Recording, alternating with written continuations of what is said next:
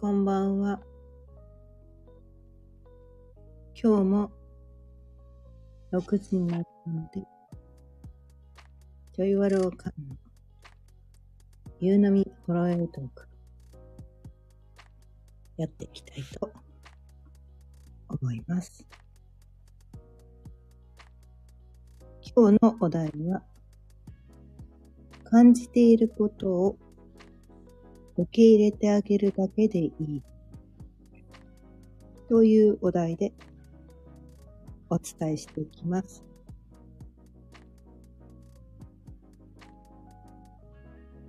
実はね、あの、昨日から BGM も変えてます。昨日ね、王座新月だったかな。変えたんだけど、変えたってことお伝えしてなかったので 気づいてる人は気づいてるかもしれないけどね。あ、みえあささん、こんばんは。今日も聞いてくださってありがとうございます。はい、で、今日のね、マヤ歴は、ピンナンバー19ですね。19。で、えー、白い魔法使いの6日目ですね。音6の日。で、白い魔法使いは、魅惑する魔法の力、罪を許す女神。そして、もう一つ流れているエネルギーは、青い嵐のエネルギー。青い嵐は、嵐のような変容のエネルギー。火の力。かまどの神。そして、白い魔法使いの6日目ということで、音6のエネルギーが流れています。音6のキーワード。平等な組織。尊重。マイペースに進みながらも注意を尊重すること。というキーワードがあります。でね、私このね、前歴のこの青い嵐っていうね、紋章を持ってる人なんですね。どうやらこう、嵐のような変容のエネルギーとか、火の力とか、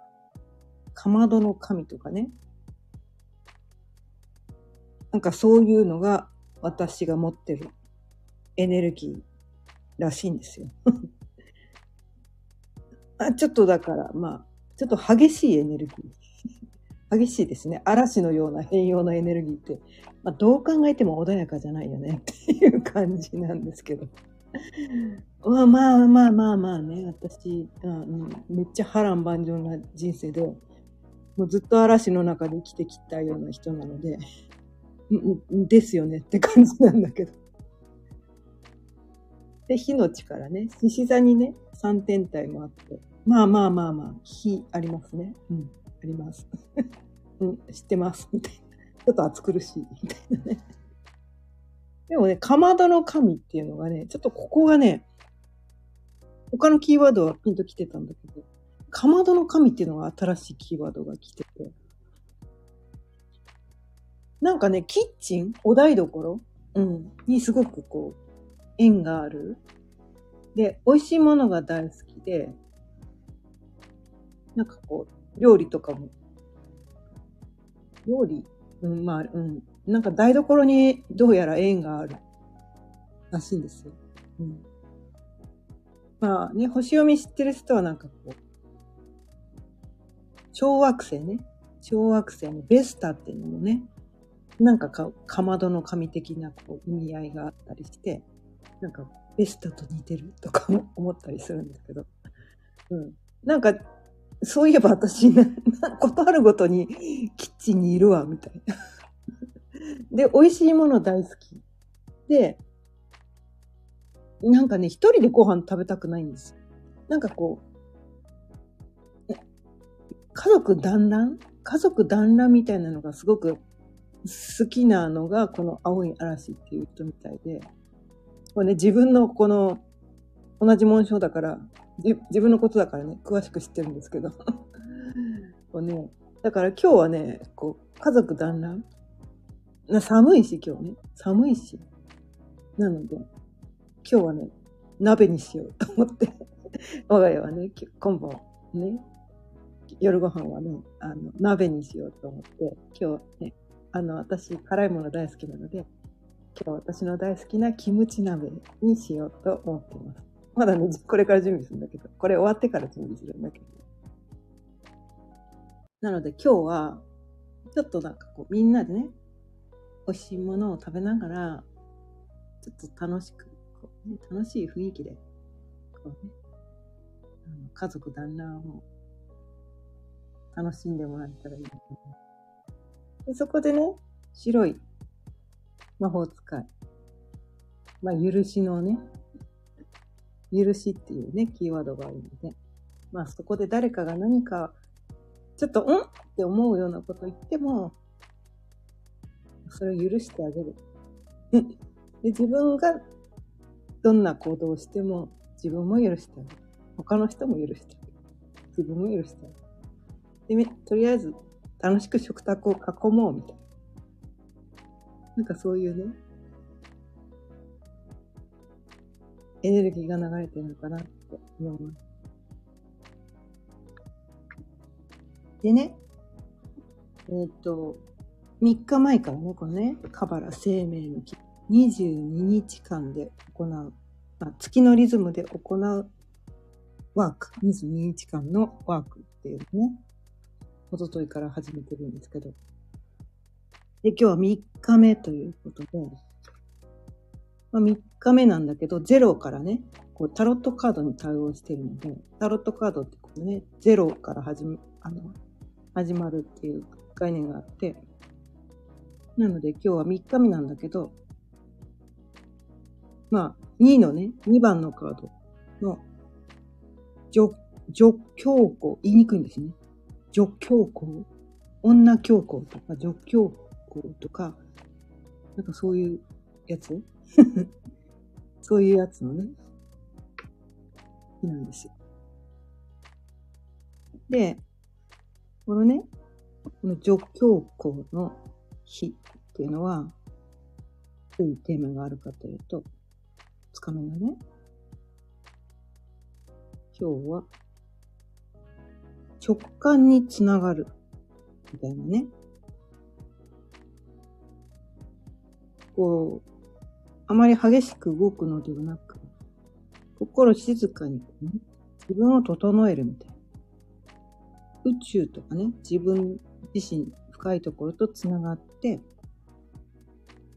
こう宇宙からね、こう直感を受けてるような感じでリラックスしましょうっていう日だったんですね。内側でこう、イメージを作るみたいな。んかそんなテーマの日でした。うん、なので、まあ昨日大座新月っていうのもあって、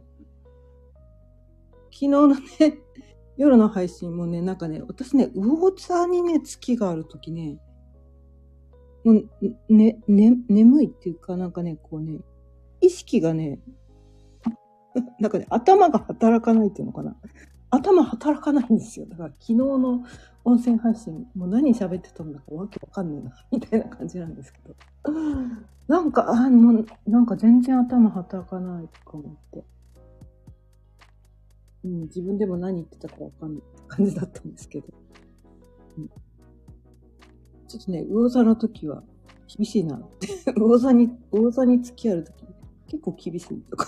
思いながら。で、私別にこう、魚座に天体っていうのはないんですけど、まあ、キロンっていうね、小惑星があるんですけど、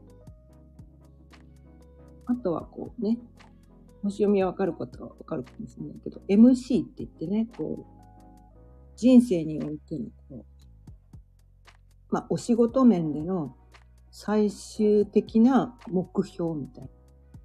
そういうことを目指してるっていうのがどうどうやらこう、魚座的なことを目指してる。まあ、星読みわかんない人には、え、何？魚座的なことって何する全然わかんない思うと思うんですけど。まあ、それぞれね、人それぞれこうね、テーマがあるので。同じね、魚座 MC の人でも、人によってテーマは違うので、一概にこうとは言えないんですけど、なんか、うん、私が目指してる世界っていうのは、なんだろうな。なんなんかね、もう私はね、もう国境とかもどうでも、まあ水亀座に月があるのもあって、国境とかもそういうことではなく、そのね、その人が生まれ持った個性を、みんなが自分で自分を否定することなく、人も否定することなく、みんながそれぞれね、生まれ持った性質を、こう生かして生きればいいだけなんだよね なんかそういうシンプルなことができてない世の中だなって思ってて、うん、どうも私はそこを目指してるのかな。こんな感じ。なんか生まれ持った、だから、う、う生まれ持った、まあ道具の、生まれ持った道具使わないで、持ってないことをやる、あもその道具を持ってなきゃできないことを一生懸命道具を使わずにやろうとしてて、自分のね、生まれ持った道具はほったらかしにして、道具持ってないとできないことを一生懸命やろうとしてるみたいな。なんかこうね、こう、や、スポーツに例えて言えば、こうね、こう、ボールとグローブとバットを持って生まれてきてるのに、野球を、野球のね、道具をね、持って生まれてきてるのに、一生懸命こう、なんだろう、バスケットをやろうとしてるみたいな。あの小さなボールと、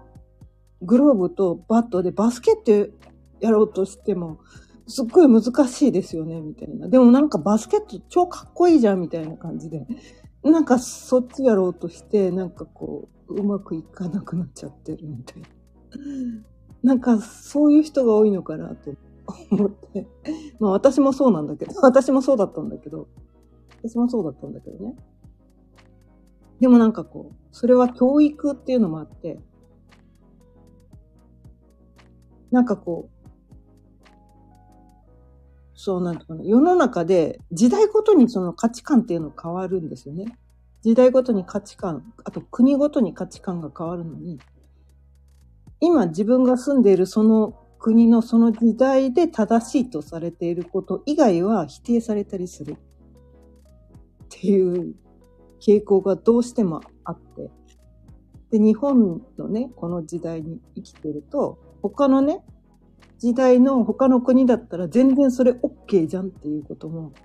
日本の今のね、この時代に生きてると否定されてしまうみたいな。でもそういう個性を持って生まれてきてたりすると、なんかこう、ね、自分、時代に合ってないっていうのかな？生まれ持った個性が時代に合ってなかったりすると、なんか生きにくかったりとかして、なんかこう、なかなか評価されなかったりとかして、で、生きるのが辛いみたいなね。なんかそんな感じになってたんだけど、でも今ね、今こうね、風の時代とかね、水亀座の時代とかね、なんかそんな風に言われて、どんな個性があってもいいよね、みたいな。どんな生き方してもいいよね、みたいな。そういう感じで、そういう感じに移行しつつある。まだね、まだなんですよ。まだなんです。本格的に始まるのは、えー、っと、2025年ぐらいからだっていうふうなことを言われてます。今移行期なんですよね。だから、徐々にそういうふうな傾向にはあるんだけど、まだまだこう、そういう時代にはなってない。から、なんかやっぱりこうね、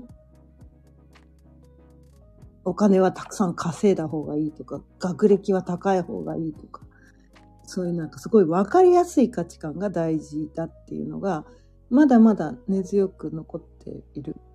本当はそうじゃないんだけど、うん。本当はそうじゃないんだけど、本当は違う価値観があってもいいんだけど、でもまだまだそこがね、強い。2025年まで徐々に徐々にね、割合が違ってきて、今年またね、3月、えー、春分くらいからまたエネルギーが変わって、ぐんと、ぐんと一段上がるみたいな感じだけど、でもあと2年あるから。まあ徐々にですよね。そんな時代なんてこう一気にね、0か100なんて変わらないから。徐々に変わっていくから。まだ今ね、過渡期なんだけど。で、そこでね、今日のテーマである、感じていることを受け入れるだけでいいっていうのがすごく大事になってくるんですね。結局だからそうなんだかな、生まれ持った個性っていうのはなんとなく分かっても、じゃあ、そのね、自分の生まれ持った個性を使って、どう生きればいいの？っていうのが、なかなかわかんないんですよね、私たち。で、それって、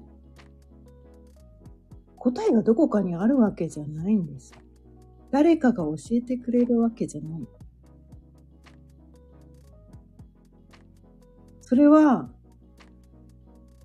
とりあえずやってみなきゃわかんないみたい。とりあえず、自分が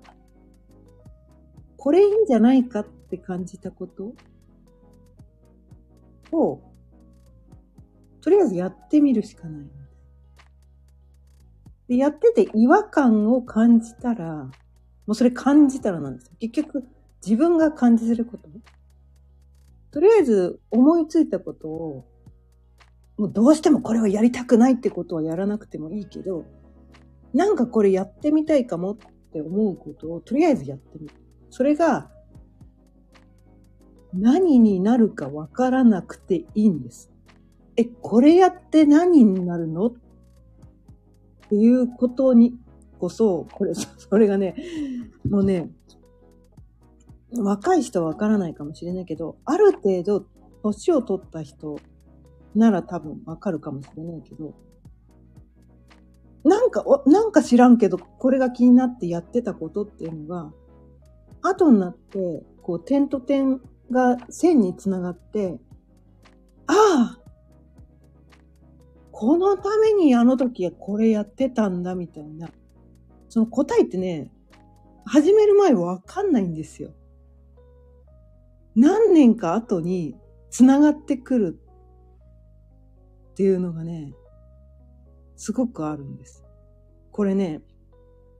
まあ、知ってる人は知ってるかもしれないけど、スティーブ・ジョブズさん、ね、アップルのね、創始者の、スティーブ・ジョブズさんのね、有名なこの演説で言ってるんですけど、 connecting dots とか言ってね、その時に、それが何の役に立つかわからないけど、なんか気になってしょうがないものそれはもう気になるって自分の感覚じゃないですか。なんか気になってしょうがないものをとりあえずやってみる。それが何になるかわからなくていいんです。でも、人ってね、なんかその、頭でばっかり考えて、その自分の感覚を無視して、うん、やってみたいけど、だってこれやって何になるかわかんないから、やりたいけど、やんないってしてると、なんていうのかな。人生が開けていかないんですね。やっぱり、やりたいことをやらせてあげてないから、気になってることを自分にやらせてあげないっていうのは、こうね、その、抑え込んでる。自分のそのやりたいことを抑え込んでるってすごいそこエネルギーが必要なんですね。やりたいことをやらせてあげるとパーってエネルギーってうまく使えるんだけど、そのやりたい、感じてること自分がこれをやりたいって感じてるのに、そこに対してこう、蓋をしてると、うまくエネルギーがこう、循環できないっていうのかな。うん。で、押さえつけるの、やっぱりなんか、だからエネルギーがこう、吹き出そうとしてるところに、こう、無理やり抑え込もうとすると、その抑え込むのにもエネルギーが必要なんですよ。吹き出そうとしてるエネルギーと同じぐらいのエネルギーで、それより強いエネルギーをかけないと押さえつけることはできないじゃないですか。それ、そのエネルギー使う必要あるんだろうかみたいな。その、そのエネルギー、そのエネルギー使う必要ありますかみたいな。蓋開けるだけでいいよ、みたいな。蓋開けるだけでいいのに、私たちって、そのね、蓋をし、閉めて自分のね、そのね、感じてることを押さえつけるっていう、そこに対して無駄にエネルギーを使って疲弊してたりするんです。自分が感じてるのに、いや、それやっても意味ないからとか、なんかこう、なんかそういうことで、まあ私がそうだったからね、私が身に染みて、それをね、うん、感じてたりするから。うん。でも、うん、そうは言いつつも、やりたいこともね、やってたっていうのもあるんですよ。全部をこうね、蓋、ね、すごい私ね、あれもこれもやりたい人なので やらせてあげてることもあったんですね。うん。で、その時は それが何になるか全然わかんないけど、なんかやりたいからやってたみたいなことが、もう今ね、すべてが、こう、木刀出世かのように、すべてがね、点と点が線に向かって形になってきて。で、そのね、無理やりこう、これやって何になるかわかんないって言って押さえつけたものも、結局こう、年月を経てそのうちやるんですよ。結局やるんです。だってずっと抑えてんの きついから、きついから、結局やることになるんですよ。で、それやったら、あ、もっとやる、早くやればよかったって言って、後で後悔するみたいな。なんで私これもっと早くやらなかったんだろう。もうこれね、星読みがそうなんですけど。星読みがね、そうだったんするんですけど、無理やりね、その、スピリチュアルなんて、そんなの、まやかしに決まってる。なんかこう、口から出まかせをみんなが言ってるに決まってるって言って、めっちゃそういうことに興味あってしょうがなかったのに、そこに対して私、すっごい蓋してました。そんなのなんかこう、宗教でしょそれって宗教でしょ人を騙すやつでしょそんなのダメに決まってる。それやって何になるのすっごいね、もう何十年も蓋してきて。で50歳過ぎてからね、やっとそこのね、蓋をね、なんかいろいろ学ぶことによって、信じてもいいのかなって言って開けたら、はぁみたいな。なんかね、そんなとこに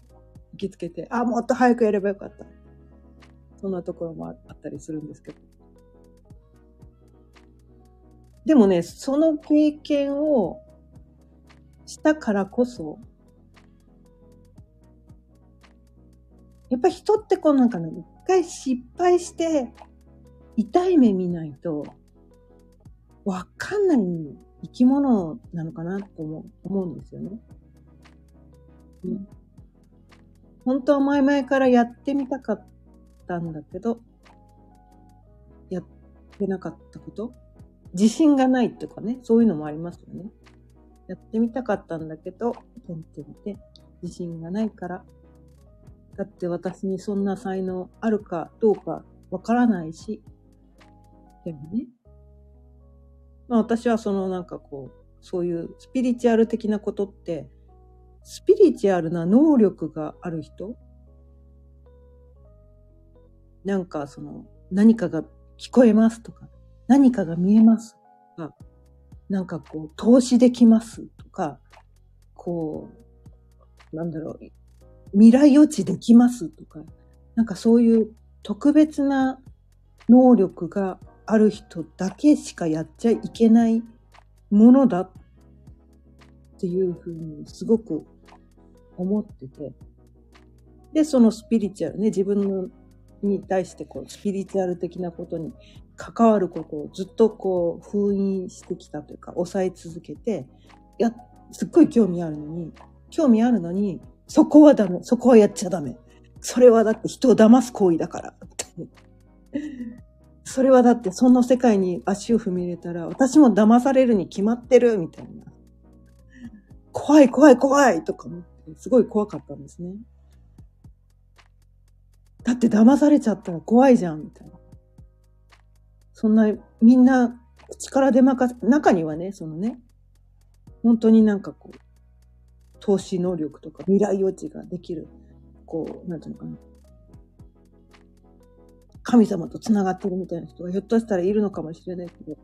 そんなの私に見分けつかないし、どれが本物か嘘、嘘物かなんて、私にはわからないから、みたいな感じで。そこのスピリチュアル的なことに対してめちゃめちゃ封印してきたんだけど。でもなんか今ね、いろんなことを学び始めて気づいたのは、あれ？私いろいろ感じてたよね。いろいろ感じてた。人のエネルギーめっちゃ受け取って、瞬時にこの人こういう人だなっていうのを瞬時に受け取って、そのね、10年前にね、リフォーム営業っていうのをやってた時も、瞬時にその、店頭に来たお客さんのエネルギーを読み取って、あ、このお客さん避けた方がいいな、クレーマーだっていうのを分かって、そういう風にしてやってたはずなのに、気のせいだそんなの気のせいだ。たまたまだ。私にはそんな能力ないから、みたいなね。そんな感じで自分が感じてることをすごく否定してきたんです。いや、たまたまっしょ。で、お客さんのお家行って、瞬時に、このうちに必要なのはこういうリフォームだなっていうのが分かってって、そういう提案をしてたはずなのに、なんかそこに気づいてなかったですよ、当時は。一生懸命頑張ってやってたからお客さんが喜んでくれたんだ、みたいな。なんかそういう認識で、リフォームをやめて10年後、このね、スピリチュアル的なことをいろいろ学んで、ああ、私、めっちゃそこで、相手のなんかそのエネルギー読み取って、相手に必要なリフォーム提案してたんだ、みたいな。相手のね、そのなんかこう、問題ありそうな人のエネルギー読み取って、無意識に避けてたわ。なんかそれがね、10年越しで分かっ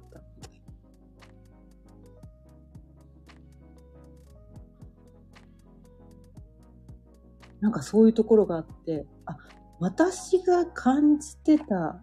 感覚って、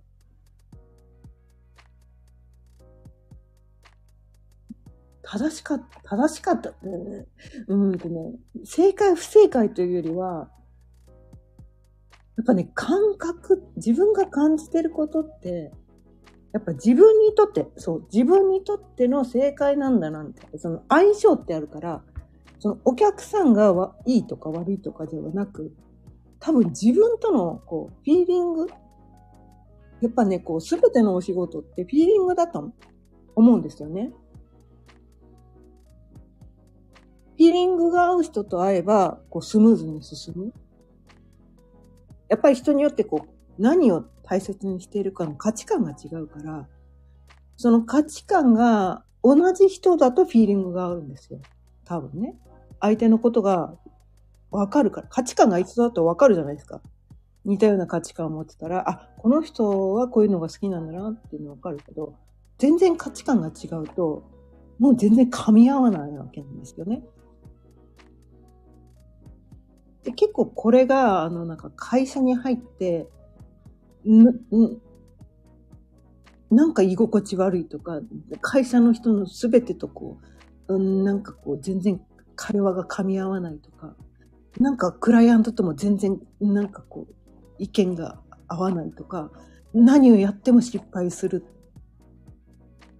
っていうと、そういう、そそういうことがあると人ってこう自分のことを責めるじゃないですか。なんて私って脳なしなのみたいな。でもそうじゃないんですよ。合わない時点で、そこにいるべきじゃない。それは自分がいるべき場所じゃなかったりとか、自分がやるべき仕事じゃなかったりするんですよ。で、自分が輝ける場所は別の場所にあって、別のお客さんがいる。自分と会う人が必ずいるんですよ。なのに、この会わないところに続けるとどんどんどんどん苦しくなっちゃう。でも、なんかそれがね、こう、有名な会社だったりとかすると、いや、ここ辞めたら、せっかくこんなに素晴らしいね、こう、世の中で、世間一般で言うと、こうね、ステータスのある会社に入れたんだから、ここ辞めたらもったいないみたいなことで続けるとどんどんどんどんこう、自分がすり減ってきて合わないところで無理して頑張ってると。なんかそんな感じで、こう日本のね、この自殺率が高いっていうのもそこら辺にあるのかなと思って、それをね、こう自分の感覚をちゃんとこう信じてあげられなくて、なんかそういうね、頭で考えて、なんか無理やりこの合わないところに居続けるとか、合わないことをやり続けることで、こう自分がすり減って、もう生きるのが辛くなっちゃって命を絶つ。なんかそういう人がすごく多いのかなと思って。で、私は、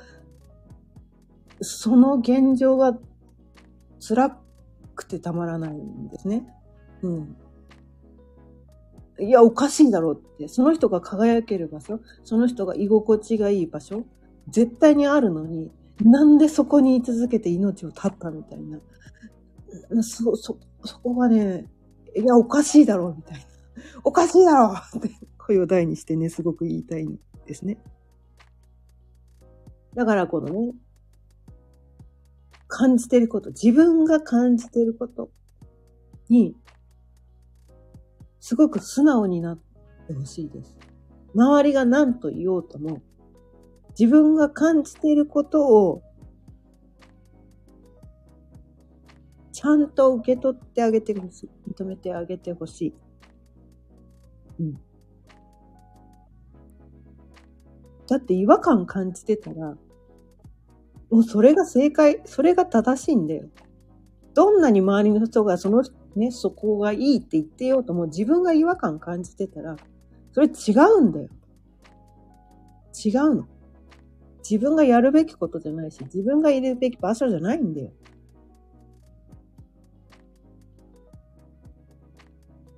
本当にね、それはね、皆さんにとても伝えたいです。うん。自分が感じてること。だから自分自身とつながって、なんでそう感じるのか。本当はどうしたいのか。っていうことを聞いてあげて、そのね、自分の感情を大事にしてあげてほしいです。自分が感じてること？それは感じてることってまあ五感だったりするんだけど、でも最終的には感情だったりするんですよね。もやもやだったりするとか、イライラだったりとか、こうざわざわだったりとか、それが体にね、症状として病気みたいな形で出てる場合もあるかもしれないし、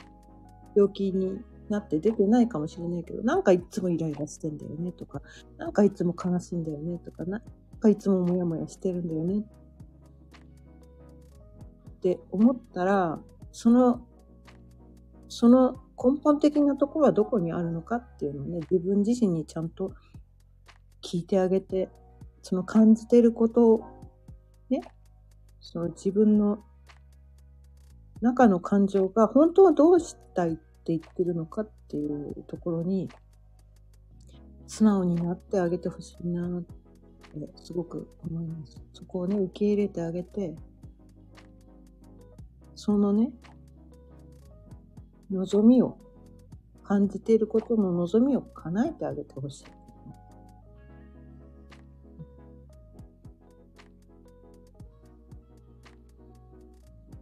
なかなかね、これね、勇気がなくてできなかったりすることだったりもするんだけど、私はそうだったからね。でもね、明日死ぬとして、明日、明日じゃいきなりか。1ヶ月後に命がなくなるとして、そのままで、そのままの状態、今のね、今の状態を維持して、死んでも後悔ないですか？みたいな。もし1ヶ月後に死ぬとしたら、今と同じ行動してますか？今いる、その場所にいますか？今と同じことやってますか？っていうのを自分に聞いてあげると、もうちょっとわかりやすくなるかもしれない。そこがね、やっぱりね、こう、1ヶ月後に、その死っていうのは、すごくこう自分のね、本音が引き出される。1ヶ月後に死ぬと思ったら、こんなことやってる場合じゃない。本当はあれがやりたかったんだ。これがやりたかったんだって。多分出てくると思うんですよね。うん、で、そこで出てくることが本当に自分がやりたいことなのかなと思って。